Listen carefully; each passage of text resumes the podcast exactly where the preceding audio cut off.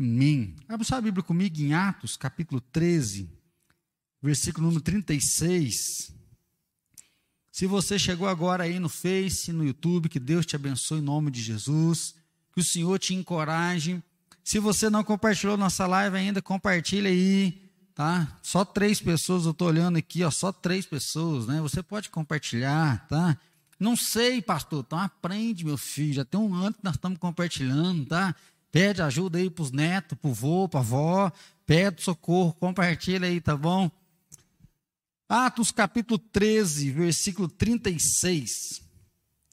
Porque, na verdade, tendo Davi servido a sua própria geração, conforme o desígnio de Deus, adormeceu.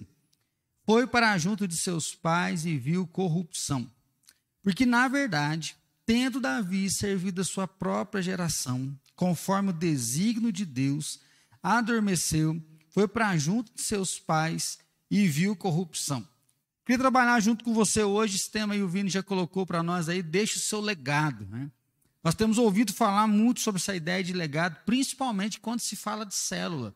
Então, nos cursos que nós temos feito sobre célula, congresso, paixão contagiante, eles estão ministrando muito sobre legado. O que é legado? Legado é o que a gente vai deixar. Né? Algumas pessoas falam que ah, eu tenho que deixar dinheiro, tenho que deixar casa, eu quero deixar carro. Tá, você pode deixar essa herança, mas o legado é aquilo que não tem jeito de comprar. Né? O legado realmente é aquilo que nós deixamos aí para os nossos filhos, nós deixamos para as próximas gerações, nós deixamos para pessoas que estão junto com a gente, né, que podem né, usar isso para abençoar e tocar outras pessoas. Domingo eu estava ministrando um pouquinho sobre sonho, persiga o seu leão, e uma frase que me impactou muito é que os sonhos vêm antes da gente. Eu falei isso um pouquinho aqui.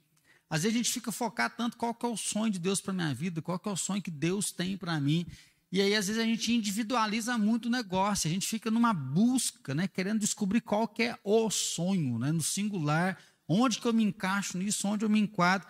E às vezes a gente fica meio perdido, porque a gente não consegue descobrir qual é o nosso sonho, parece que Deus não fala claramente. E aí a gente desanima, então parece que o negócio não é com a gente, parece que a gente não faz parte desse projeto, de não conseguir visualizar essa grandeza. Por outra forma, diz que o sonho é para além de nós, o sonho não acaba com a gente, né? O sonho não acaba comigo, o sonho não acaba com você. O sonho ele vai muito para além. E olhar para a vida de Jesus, a gente perceber isso. Desde Gênesis já tinha uma promessa que Deus enviaria aquele que esmagaria a cabeça da serpente. Então, antes de Jesus vir, já se tinha profecias, promessas de que ele viria. Então, muitas pessoas já aguardavam a vinda. Jesus vem, ele discipula 12, um traz, suicida e aí Jesus vai embora e os doze continuam o sonho. E o sonho, dois mil anos depois, chega aqui em Alfenas, esse sonho está no nosso coração. Então, assim, o sonho né, de Jesus, ali da missão de Jesus, não morreu na cruz. Muito pelo contrário, a morte de Jesus na cruz foi um start. Ou seja, Jesus agora não está aqui presente, mas corporalmente. Né, espiritualmente, ele está aqui, o Espírito Santo habita em nós, mas ele foi para o céu e vai voltar para nos buscar enquanto ele não volta para nos buscar, a missão aconteceu com homens, a missão aconteceu com mulheres, a missão aconteceu com crianças, né? com pré-adolescentes, com adolescentes, com jovens. Então, olhar para esse sonho, que é muito maior, né? para mim tem trazido esperança. Esperança porque nós realmente investimos em algo que é eterno.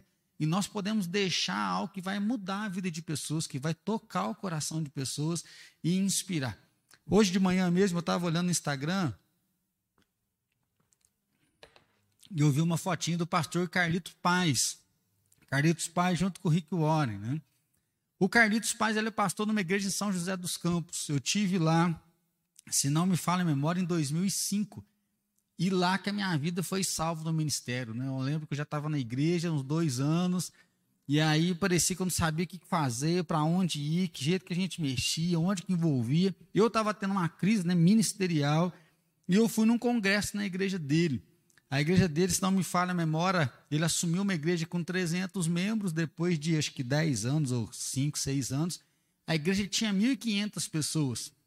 E eu tive lá nessa época. Né? E aí eu fiz um primeiro congresso lá, conheci realmente a igreja com propósito, comecei a estudar algumas coisas da igreja com propósito. Né, hoje é de 2005, né, agora estamos em 2021. A igreja eu acho que tem mais de 17 mil membros. Né, e aí está abrindo campos agora para tudo quanto é lugar. e ele está mentoreando pastores, abençoando pastores. Então, sim, o que Deus fez através da vida do Carlitos Pais, pensando a nível de Brasil, que a nossa concepção, ainda mais ele como batista, são igrejas com 50 pessoas, igreja com 80 pessoas, igreja com 100 pessoas, como que Deus tocou. E o pastor Carlitos, ele foi inspirado pelo pastor Rick Warren. E aí hoje no texto ele colocou, né, que ó, lembre-se quando foi, ele esteve lá nos Estados Unidos para fazer um curso com o pastor Rick Warren, e naquele curso Pregação para Transformar Vidas, a cabeça dele abriu, o ministério dele abriu, e ele vem para o Brasil, e de 300 pessoas, na igreja dele tem 17 mil, fora que no Brasil inteiro, né, ele tem tocado pessoas, ele tem inspirado pessoas. E aí ele escreveu um texto dizendo que o pastor Rick Warren, se não me fala a memória, está fazendo 61 anos, e ele anunciou na igreja dele agora que ele está entrando num processo de transição.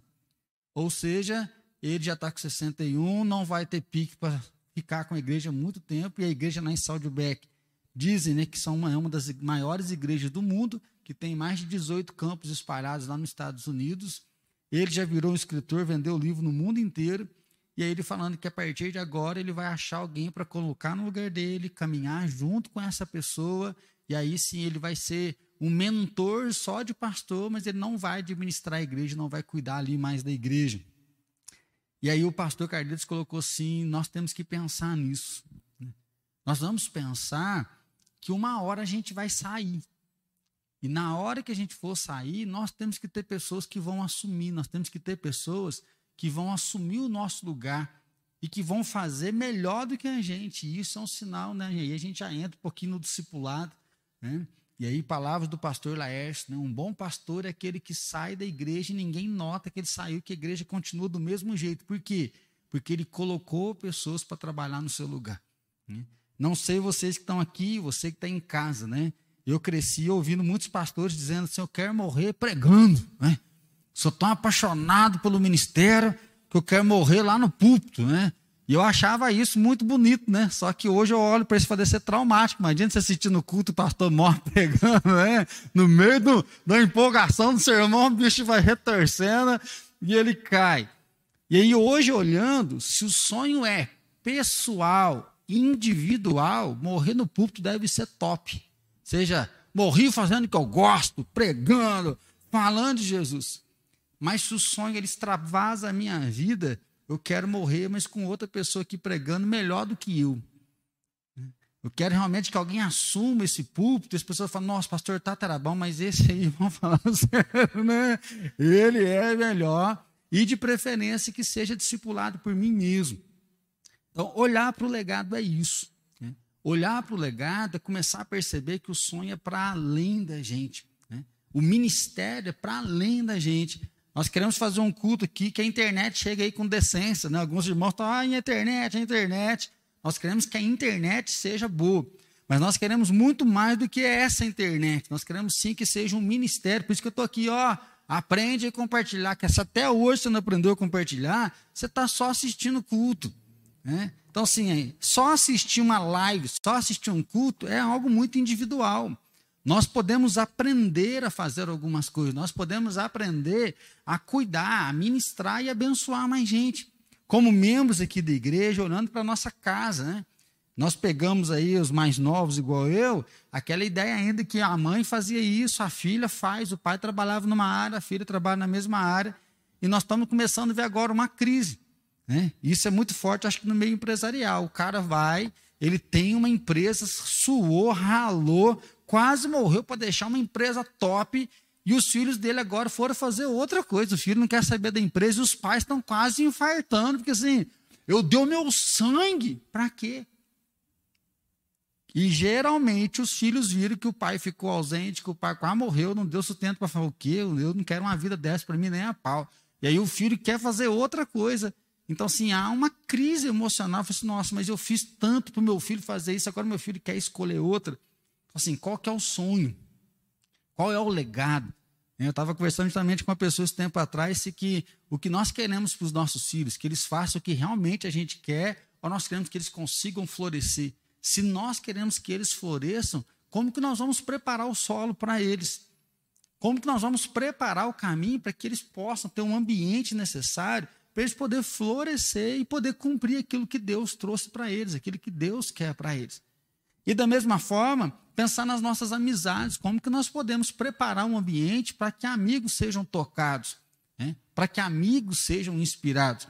Ao ver lá a fotinha do pastor Carlitos Paz com o Rick Warren, um abraçadinho no outro ali, né? então assim, tem uma amizade muito grande que desenvolveu de um curso.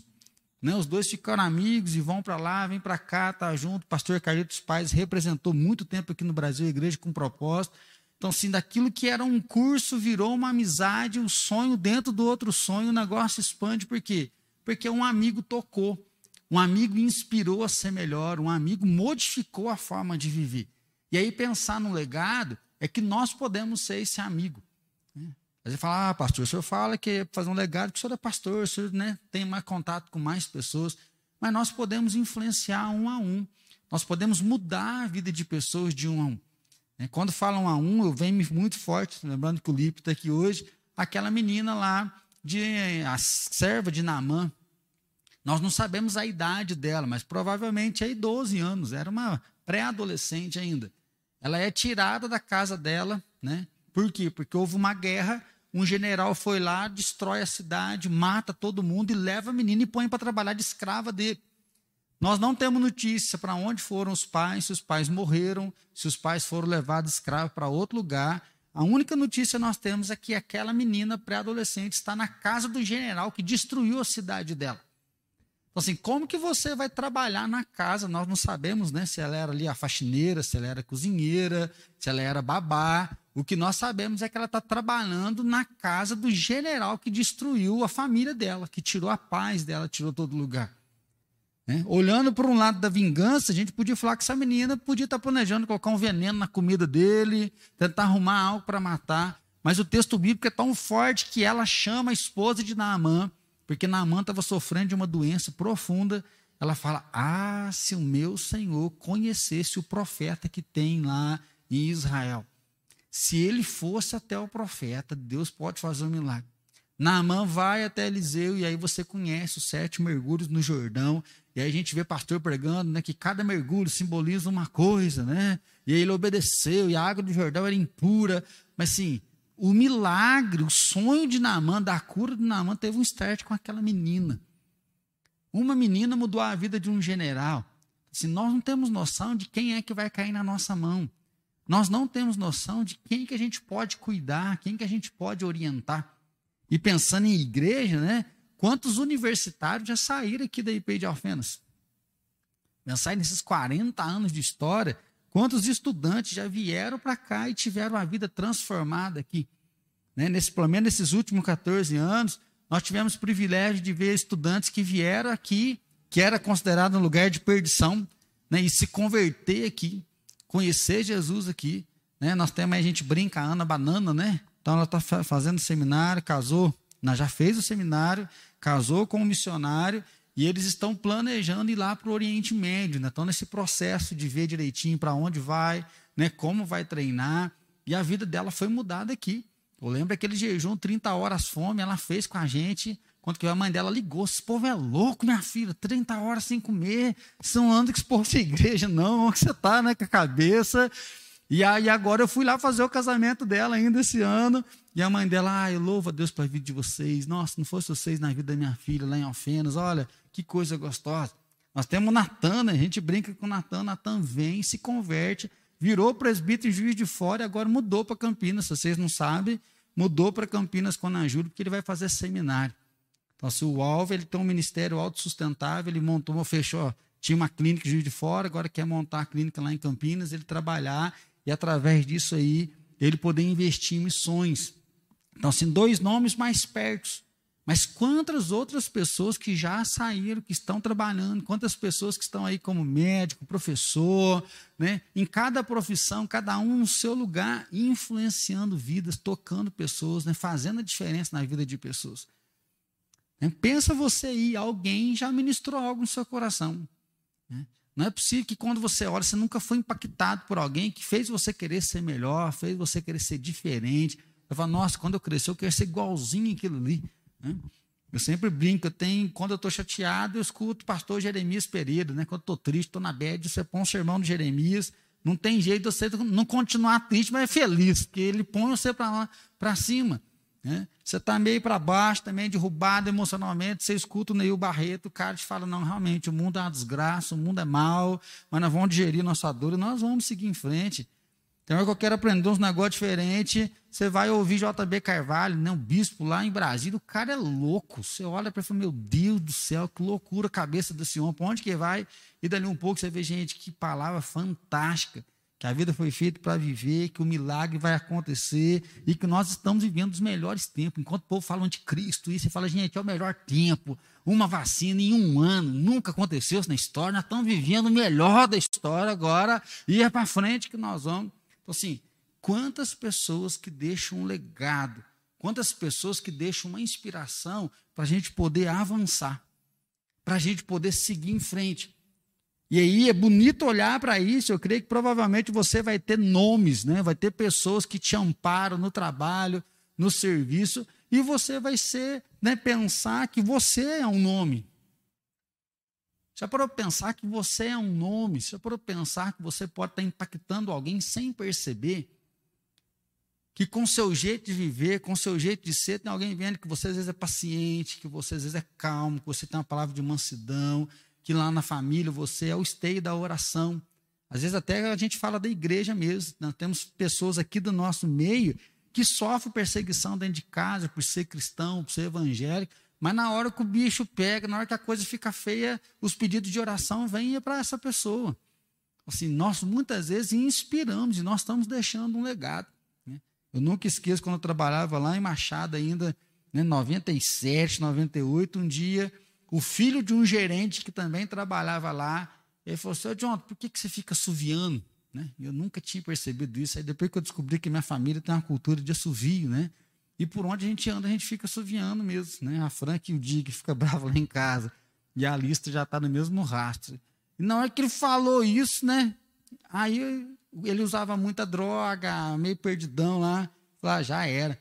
Falei, cara, porque Jesus está no meu coração. Ah, já vem, eu sei que essa besteira de Jesus já. E não deu trela, foi embora. Né? Falei, tá bom, você pode não escutar, mas o meu assovio você está ouvindo. e se você já ouviu sem eu saber, agora que eu sei que você ouve, você vai ouvir mais. Então, assim, um assovio traz um desconforto.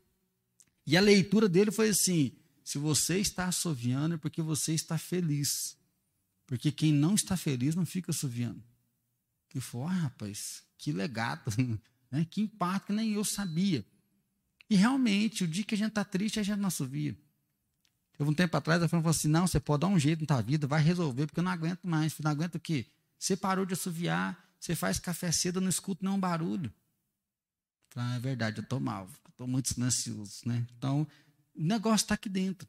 Então, o que é que você tem que pode impactar alguém? O que é que você tem que pode abençoar alguém? É nem só o que é, porque ter tem. Às vezes você ainda não descobriu. Às vezes você vive querendo, com um sonho, querendo fazer algo importante, e às vezes você já está fazendo e não sabe. E aí é gostoso olhar para esse texto, eu creio que ele é bem conhecido, e é um texto interessante, porque assim, ele está aqui quase que sem sentido. Porque Paulo está fazendo uma defesa de Jesus Cristo. Ele começa a falar que é de Jesus, ele não quer falar de Davi. O que Paulo quer nesse texto aqui é dizer: olha, Jesus, o Filho do Deus vivo, ele teve aqui na terra, ele pagou o preço pelo nosso pecado e ele morreu, mas o túmulo não segurou ele, o túmulo né, não prendeu, porque ele ressuscitou. Paulo, ele quer dar uma chamada para a ressurreição. Mas aí o Espírito Santo vem, inspira ele a dizer: olha, Davi serviu essa geração e ele viu a corrupção. Então, assim, o que o Espírito Santo marca que Davi, que era considerado um rei naquela época, né? Davi era considerado um amigo de Deus. Então, assim, Davi ele é a referência. Davi ele é aquele que tem uma linhagem que não vai acabar e vai culminar que o Messias vai vir da linhagem dele. Então, Davi é um nome muito forte no Antigo Testamento, no Novo Testamento. Davi é um nome que, quando as pessoas falam, o povo, quando fala-se do nome dele, as pessoas estremecem. E aí o Espírito Santo coloca Davi aqui para dizer assim: ó, Davi morreu. seja, o cara era bom, o cara era fero, o cara era demais, o cara era amigo de Deus, ele foi um rei, né, guerreou, conquistou, ele foi um grande exemplo, mas ele viu a corrupção. Ou seja, o pecado veio, ele morreu. Mas o Cristo que eu estou pregando, ele morreu, mas ressuscitou. E aí sim que ele vai fazer a ponte para dizer que o ser humano, por mais brilhante que seja, ele vai morrer. Ele viu a corrupção. Então, assim, o objetivo desse versículo é mostrar que Davi morreu, a vida dele teve um ponto final, mas Jesus ressuscitou. Mas é bonito para a gente olhar aqui, porque Davi, na verdade, ele serviu a sua própria geração. Então, assim, quem que nós podemos servir? Nós só podemos servir aqueles que estão vivos. Então, assim, nós só podemos servir mesmo é a nossa geração. Mas com legado, nós podemos alcançar outras gerações. Com legado, nós podemos inspirar as próximas que estão vindo, porque servir a nossa, né, olhar para a nossa geração, é ver que está vindo um tanto de mais novo aí mas novos estão vindo, e a gente pode abençoar eles, nós podemos tocar, nós podemos preparar o solo para que eles cresçam e que eles frutifiquem, que eles levem isso à frente. Estava lendo um comentário, eu achei legal, que fala assim: mas peraí, Davi serviu a geração, fez a vontade de Deus, mas né, aqui, igual está dizendo o texto aí, ó, né, conforme o desígnio de Deus, parece tão bonito esse texto, que ele serviu conforme o desígnio de Deus. Mas o cara adulterou, o cara matou o marido da mulher lá, e, e, e aí? E aí eu vi um comentarista falando assim: Davi sabe a realidade do Salmo 32. Bem-aventurado, feliz é aquele que tem os seus pecados perdoados. Feliz é aquele cujo pecado é coberto. Por quê? Porque ele pode recomeçar. Então, Davi, ele serviu a sua geração conforme o desígnio de Deus, por quê? Porque ele experimentou o perdão. E quando nós experimentamos o perdão, o nosso pecado é apagado. Não precisava colocar aqui, ó, oh, Davi pisou na bola, Davi, ele foi difícil, mas ele honrou a Deus. Não. Aqui está dizendo que ele honrou a Deus. Aqui está dizendo que ele obedeceu a Deus. E aí sim podemos firmar no Salmo 32, que diz o quê? Feliz é aquele cujo pecado é perdoado. Nós vimos isso no mês passado, primeiro domingo do mês passado. Ou seja, eu posso reiniciar, eu posso recomeçar. Assim, há oportunidade para nós. Há oportunidade para você que está em casa. Às vezes o coração da gente fica apertado porque a gente sabe que alguns irmãos de idade não estão saindo de casa. E aí a gente pensa, nossa, tem que ir lá fazer uma visita. Mas como é que a gente vai fazer uma visita? Vai que a gente está sintomático, então se a gente fica com, né, travado. E aí o coração da gente dói, porque você vai e você faz uma visita com o coração na mão. E ao mesmo momento, às vezes a pessoa está morrendo de vontade de receber, mas você não quer também, não é assim? Assim, como que você pode servir? Como que você pode olhar para esse tempo que está dentro de casa né, e poder adorar a Deus e servir a Deus mesmo sendo de idade, né, tocando pessoas e cuidando de pessoas? Então é um desafio para mim, é um desafio para vocês ver que nós vamos morrer. Né? Essa é a verdade. Aí nós falamos demais isso em Eclesiastes. Com Salomão, o que, que nós aprendemos? Né? O fluxo da vida é se alegre, come, bebe e celebra.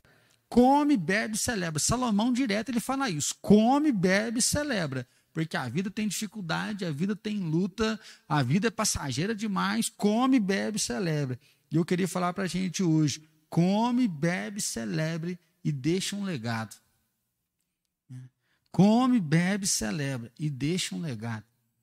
Deixe algo que pode impactar o coração das pessoas. Deixe algo que inspire a pessoa a ser melhor.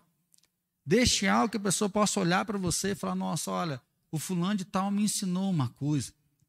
O fulano de tal me ensinou a ser mais paciente, ser mais temperante. Ah, ele me ensinou a servir melhor a Jesus, a buscar melhor a Jesus. E aí, então, nós temos algumas lições para pensar nisso. Né? Primeiro, eu já acabei de comentar. Sirva, então, a sua geração. Isso nos leva a pensar de novo no que, que a gente está vivendo. Ou seja, Onde é que nós estamos gastando a nossa vida? Jesus vai trabalhar muito isso. Jesus ele fala: olha, onde está o seu tesouro, vai estar o seu coração. Ele fala assim: quer descobrir qual que é a razão de viver? Olha onde que está o seu tesouro.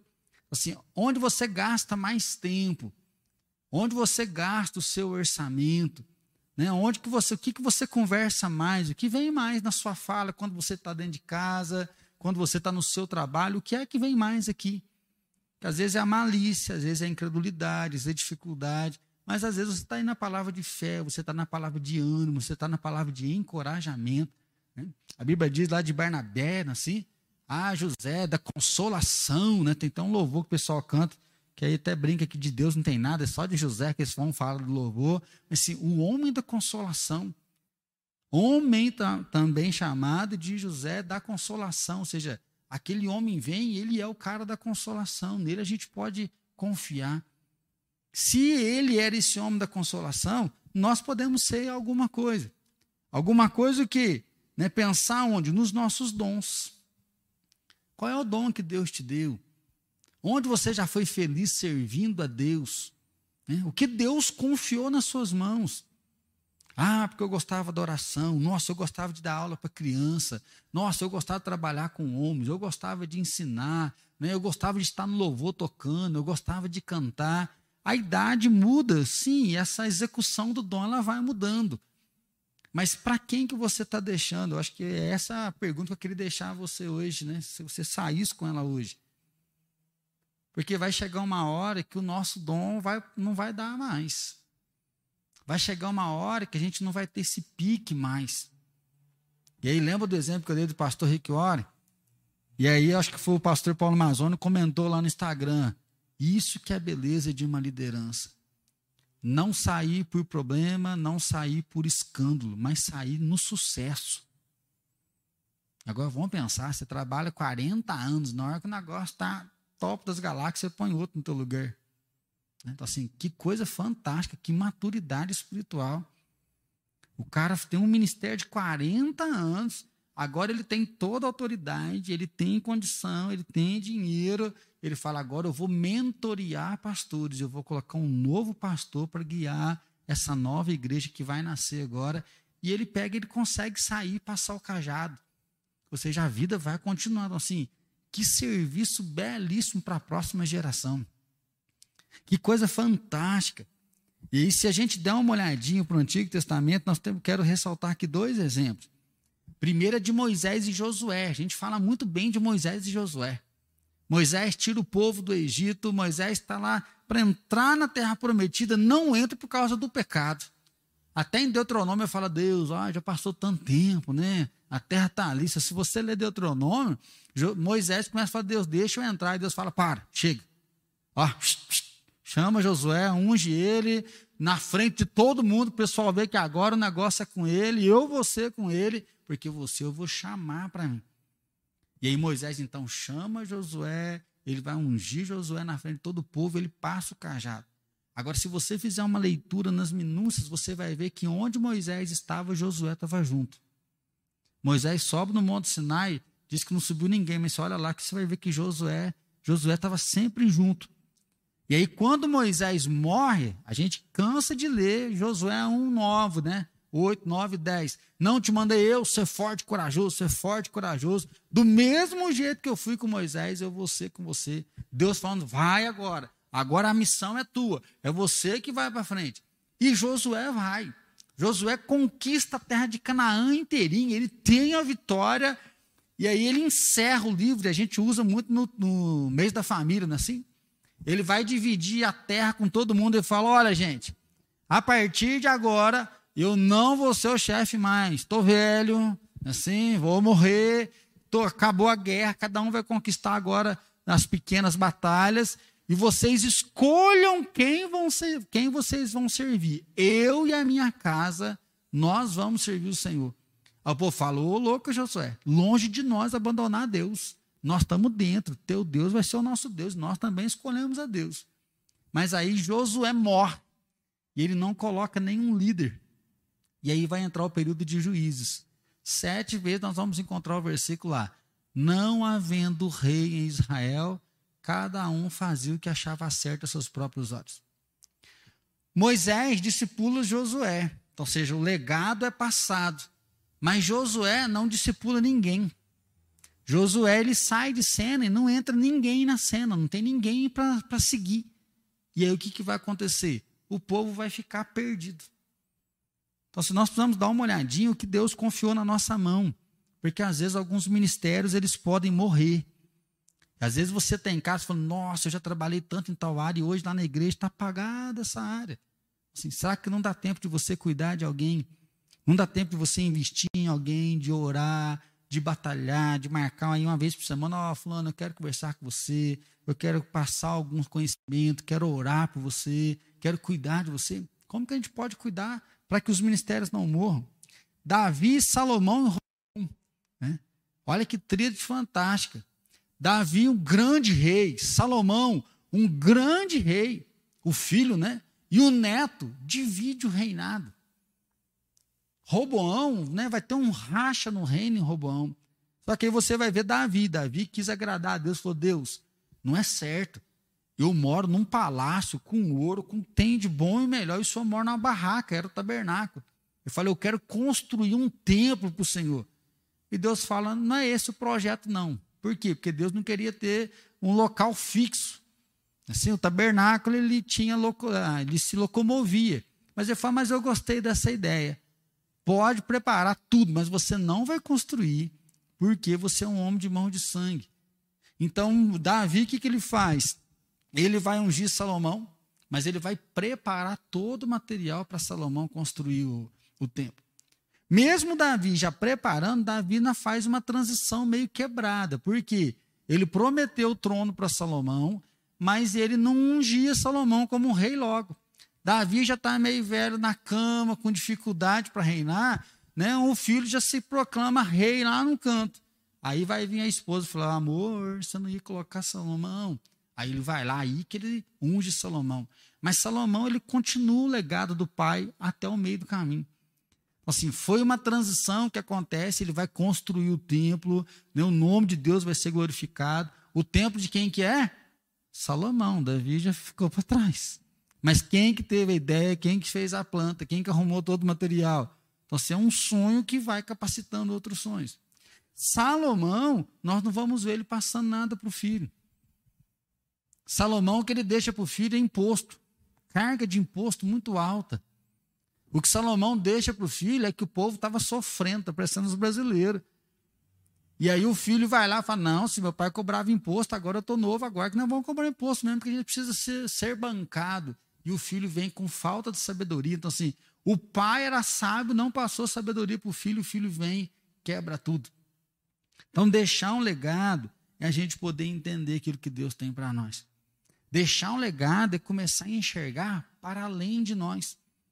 Estava meditando ainda agora à tarde, quando Jesus fala assim, que nós não devemos andar ansioso, porque os pássaros não trabalham, mas comem, as flores não tecem, mas né, nem Salomão vestiu bonito igual as flores. Aí ele fala assim: não ande ansioso, busquem, pois, em primeiro lugar Deus e o seu reino, e essas coisas vos serão acrescentadas. Depois Jesus não vai dizer: ó, basta né, o mal só cada dia, o amanhã vai trazer os próprios cuidados. Jesus fala que nós devemos andar ansiosos com o futuro, com a cabeça lá no futuro. Nossa, o que vai ser se eu não estiver aqui? O que vai ser se eu estiver aqui? Não é para andar com a cabeça lá no futuro. Ele fala: viva hoje com excelência, temendo a Deus. Preparar o legado não é viver amanhã, é viver hoje com excelência. É sonhar com o futuro, mas ver o que eu posso fazer hoje. Aí sim, ter uma vida que vale a pena, ter uma vida com sentido e ter uma vida que influencia pessoas a viver com sentido, que influencia pessoas a caminhar no mesmo projeto. E aí, infelizmente, se você for lá para Eli, lembra aquele texto? Samuel, Samuel. Eli, Senhor me chamou? Não, vai dormir. Samuel, Samuel. Eli, Senhor me chamou? Não, vai dormir. Samuel, Samuel. Eli, Senhor me chamou? Ah, Samuel. É Deus que está te chamando. Quando você escutar a voz de novo, fala assim: Fala, Senhor, que o teu servo ouve. E aí Samuel vai dormir? Samuel, Samuel. E aí Deus, ele fala: Eis-me aqui, Senhor. Toda pregação para aí. A mensagem é: vai até Eli e fala para Eli que ele não está cuidando dos seus filhos. Eli não está cuidando desses novos sacerdotes. Eles estão roubando, eles estão depravados, estão com a vida errada. Isso não está certo. Então, assim, o pai que é sacerdote não estava cuidando do filho. Depois, se você for ler a história de Samuel, você ver que Samuel também vai errar na educação dos seus filhos sacerdotes. Porque a dificuldade do legado. Né? a dificuldade de cuidar da nossa casa e de cuidar daqueles que estão perto, de preparar pessoas. Né? Então, servindo bem a nossa geração, nós garantimos a próxima. E aí é bonito olhar esse parênteses aí, que é o versículo que nós lemos. Porque, na verdade, tendo Davi servido a sua própria geração conforme o desígnio de Deus, adormeceu, foi para junto dos pais e viu a corrupção. Mas olha o legado que ele deixou. O Messias vai vir dele, foi um homem temente, um amigo de Deus. Até hoje, quando fala Davi, não, se Davi foi amigo de Deus, eu também quero ser amigo de Deus. Dá uma motivação para nós. Então, para quem você está deixando e o que é que você está deixando? Nós podemos deixar algo para além da gente. Né? Então, conforme o que? A vontade de Deus. Ele viveu conforme a vontade de Deus. Nós somos um corpo, cada um é um membro. Né? Sim, é por isso que Deus dá a ideia do corpo. Um é o pé, outro é mão, um é dedo, um é cotovelo, um é coração, outro é pulmão. O que Deus quer dizer é que cada um tem um lugar, cada um tem um jeito, cada um está de uma forma. E aí o que Deus fala, cada um tem o seu dom e vai andar igual a esse dom, cada um vai exercer esse dom. Por isso, não seja ignorante com relação ao seu, seu dom, mas exerça o dom com zelo, exerça o dom com esmero. É isso que vai estar tanto lá em Coríntios como Romano. Quem é, exerce exortação com prudência, a liderança de cada um faça bem feito o seu dom e o seu talento, para que mais pessoas sejam despertas. Você pode falar hoje aqui, ah, eu tenho um discípulo. Você pode falar assim, eu já influenciei uma pessoa. Aí na sua casa, você pode falar, pastor, eu fico feliz, porque tem uma pessoa que faz melhor aquilo que eu fazia hoje. Como que você está? Quando você olha para os seus filhos, né, você está em paz, você cumpriu um legado junto com eles. Ah, não tem filho? Então, assim, como é que está você com seus familiares e com amigos? Então, assim, eu queria convidar você a não deixar a nossa igreja morrer. Pastor Hernandes Lopes falou isso na semana retrasada. Lá na Europa, as igrejas estão morrendo. Por quê? Porque não cuidaram da próxima geração. Não cuidaram dos seus próprios filhos. E aí os netos escambou e o negócio perdeu o fio da meada. Então nós podemos cuidar da nossa casa, nós podemos cuidar da nossa igreja. Porque Davi foi um homem que pecou, mas teve o seu pecado perdoado. Ele honrou a Deus, ele serviu a Deus, ele serviu a geração dele. E o convite para mim, o convite para você é sonhe. Né? Batalhe pelo seu sonho, corra atrás do seu sonho. Mas nunca esqueça que o sonho de Deus não é individual, o sonho de Deus sempre é para atingir mais pessoas. O chamado de Deus ele é individual, mas ele sempre vai atingir o coletivo. A bênção de Deus nunca é individual em si. Deus dá uma bênção, essa bênção ela sempre derrama. A bênção de Deus ela sempre multiplica. A bênção de Deus sempre toca mais pessoas. E aí nós temos o privilégio de sonhar, de ter um sonho dentro de outro sonho, e nós temos o privilégio de poder capacitar pessoas para que essas pessoas possam dia após dia abençoar e tocar mais gente. E aí nós temos o privilégio de orar para que Deus levante pessoas melhores do que a gente. Antigamente não ensinava a gente a fazer isso. Não sei no ramo dos irmãos e no seu trabalho. Né? Acho que até hoje, dentro do trabalho secular, né? As pessoas falam assim, não tira férias, não. E senão vão ver que não precisa de você aqui, né? E aí você vai ver que às vezes tem gente que não quer ensinar o trabalho, com medo de você saber e ela perder a importância dela. Antigamente a gente tinha isso no meio dos pastores. Pastor não sentava para conversar, passar segredo, mentorear, passar sermão, não. Você tem que fazer o seu ministério. E agora nós estamos aprendendo que o que Deus dá de graça, de graça nós damos. Nós temos que aprender a multiplicar para que mais pessoas se levantem, para que mais pessoas anunciem a salvação. Então, que nós possamos deixar um legado, um legado de vida. Nós possamos deixar um legado realmente de sonho que vai impactar a nossa e ainda vai ter um legado para alcançar as próximas que virão. E que elas se sintam mais inspiradas a alcançar as próximas até o dia que Jesus voltar. E na hora que ele perguntar, será que vai ter fé na terra? Vai, porque nós deixamos um legado de fé. Nós deixamos um legado de amor, nós deixamos um legado de trabalho e de testemunho para a glória dele. Vamos curvar nossa cabeça? Pensa aí, você discipula alguém, você influencia a vida de alguém, você que está em casa, às vezes você precisa até pedir perdão, porque você só pensou em você, no seu ministério, no seu trabalho. É um tempo de nos dispor para Deus. O que, que nós podemos fazer ainda para tocar alguém? Então, quem sabe você ainda pode orar com alguém, você pode inspirar alguém com as suas histórias. Alice de noite fala: Pai, conta uma história de quando você era pequeno. Quem sabe você ia um gigante da fé, está em casa agora, parado, não pode vir na igreja, não pode ir no culto. Quantas histórias boas você tem? Que você pode ligar para alguém da igreja e falar assim: olha, eu queria contar uma coisa que Deus fez na minha vida, eu queria te contar uma coisa que Deus fez além. Queria te contar uma coisa, quando, como que a nossa igreja era antes. Você pode compartilhar suas histórias, você pode compartilhar o seu temor. Você pode, às vezes, mandar mensagem para alguém: olha, hoje eu estou ligando só para orar, para Deus te encorajar, para Deus te fortalecer, que os dias estão sendo difíceis, mas Deus cuidou de mim, tem cuidado até hoje, Ele vai cuidar de você. Nós podemos preparar a próxima geração, nós podemos cuidar mais das pessoas. Pai querido, eu quero agradecer, agradecer porque nós estamos aqui, porque alguém serviu a nossa geração. Agradecer porque o Senhor deixou o exemplo bíblico de Davi, mas o Senhor tem deixado pessoas, homens e mulheres, que nos marcaram, tanto aqui como quem está em casa. Ó Deus, nós não te servimos sozinhos, esse evangelho não chegou a nós do nada. Alguém orou, alguém investiu, alguém pregou. Pai, se nós estamos firmes na fé até hoje, é porque alguém nos exortou, é porque alguém nos inspira. Senhor, eu quero agradecer porque eu tenho pessoas que eu conheço que me inspiram presencialmente aqui nessa igreja, tem pessoas que me inspiram.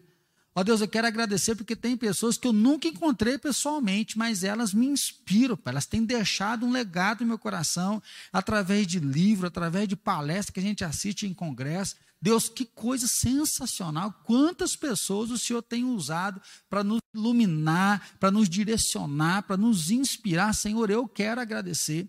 Agradecer pela riqueza Pai, obrigado porque nós estamos nessa igreja, nesse templo, porque o Senhor levantou pessoas para dar um novo legado para nós, pessoas que abriram a nossa mente, pessoas que desconstruíram conceitos errados, pessoas que nos ajudaram a ter mais fé, a inspirar no Senhor. Pai, como nós somos gratos por pessoas que serviram a nossa geração. Pai, como nós somos gratos pela nossa nação, o Senhor tem levantado homens, mulheres, missionários, ó Pai, pessoas que têm honrado o Teu nome. O Brasil está sendo considerado um celeiro missionário no mundo. O Brasil tem exportado missionários, o Brasil tem tido muitos missionários locais, ó Deus que trabalham o dia inteiro, que vêm para a igreja, que são missionários no trabalho, são missionários aqui. Ó Deus, muito obrigado, porque hoje não é um chamado exclusivo de um, de dois, o chamado é para todos nós e nós estamos dentro desse sonho e chegou no nosso coração. Senhor, a nossa oração é de gratidão, mas a nossa oração, Pai, também é de arrependimento, porque às vezes nós esquecemos do poder do legado, o poder de influência que nós temos na vida de outras pessoas e nós guardamos esse sonho só para nós. Nós queremos ter intimidade, nós queremos orar melhor, te conhecer melhor, mas nós esquecemos que o que o Senhor dá para nós é para tocar o outro. Ó Deus, nos usa para inspirar pessoas. Pai, em nome de Jesus, aqueles irmãos que estão aqui, estão trabalhando, aqueles que estão dentro das suas casas, nós podemos inspirar. O Senhor deu internet para nós para chegar em qualquer lugar, em qualquer casa, em qualquer pessoa. Nós podemos contar as nossas histórias, nós podemos orar, nós podemos falar do que o Senhor já fez. Ó Pai, a tua palavra diz que a fé vem pelo ouvir, o ouvir da tua palavra, e como um testemunho abala o nosso coração. Ó Deus, eu quero clamar hoje uma unção de ousadia, de intrepidez, que o Senhor abra os nossos lábios, que o Senhor nos dê coragem para compartilhar, nos dê coragem para testemunhar daquilo que o Senhor já fez. Ó Deus, que o Senhor desperte cada um de nós, para que nenhum dos nós se perca, para que a nossa família seja uma família de legado. Às vezes trabalhando em profissões diferentes, em ministérios diferentes, mas filhos, netos, bisnetos, ó Pai, honrando o teu nome e levando a tua salvação para as pessoas. Ó Pai, é isso que nós queremos, que as próximas gerações sejam melhores do que a nossa. Por isso, nos usa para inspirar a nossa casa, nos usa para ser uma referência na nossa casa. Ó Pai, nós oramos por isso gratos, porque sabemos que o Senhor já perdoou o nosso pecado e nós podemos caminhar em Ti, avançar em Ti, seguir firmes no Senhor, e assim que a nossa família, Pai, possa brilhar a Tua luz, brilhar a Tua salvação. Oh, Deus também nos ensina, Pai, a brilhar nos nossos discípulos. Nós precisamos aprender a ter discípulos, investir na vida de pessoas, ensinar a tocar um instrumento, ensinar a cantar, ensinar ministrar, pregar, cuidar de uma célula, aconselhar. Senhor, desperta, multiplica discipuladores, multiplica discípulos no nosso meio e que pessoas sejam apaixonadas pelo Senhor e que um legado seja marcado na história dessa igreja. E assim, Pai, prepara as próximas gerações através de nós, nos usa para não para ter um ministério individual, mas que seja um ministério coletivo. O Pai nos usa para inspirar um ministério que seja de todos e que o teu nome continue sendo glorificado aqui nessa cidade por muitos anos até a volta gloriosa de Jesus. Deus, a nossa oração é que através desse legado haja paixão aqui em Alfenas, haja amor aqui em Alfenas. Jesus, que quando o Senhor voltar, o Senhor possa ver que aqui há um legado de amor, de devoção, de temor, que honre e glorifique o teu santo nome. Pai, dá sonhos para nós alarga a nossa tenda, tira os nossos limites, ó Pai. Não nos deixe ficar como Gideão, escondido dentro de uma caverna. Ó homem valente, ó mulher valente, desperta, Pai. Desperta esse sonho, desperta essa paixão. E, ó Pai, nos usa para tocar, nos usa para inspirar e nos dá o privilégio de ver que pessoas foram tocadas, nos dá o privilégio de ver que pessoas foram inspiradas pelo Senhor, mas através da nossa vida. Nós cremos nisso. Pai, guarda agora a nossa noite, dá uma noite de paz, dá uma noite de descanso, nos conduz durante essa semana na tua presença, na tua verdade, e assim nós oramos já agradecidos, porque o Senhor cuidou e sabemos que através de nós você vai cuidar de pessoas no nome de Jesus. Amém, Senhor.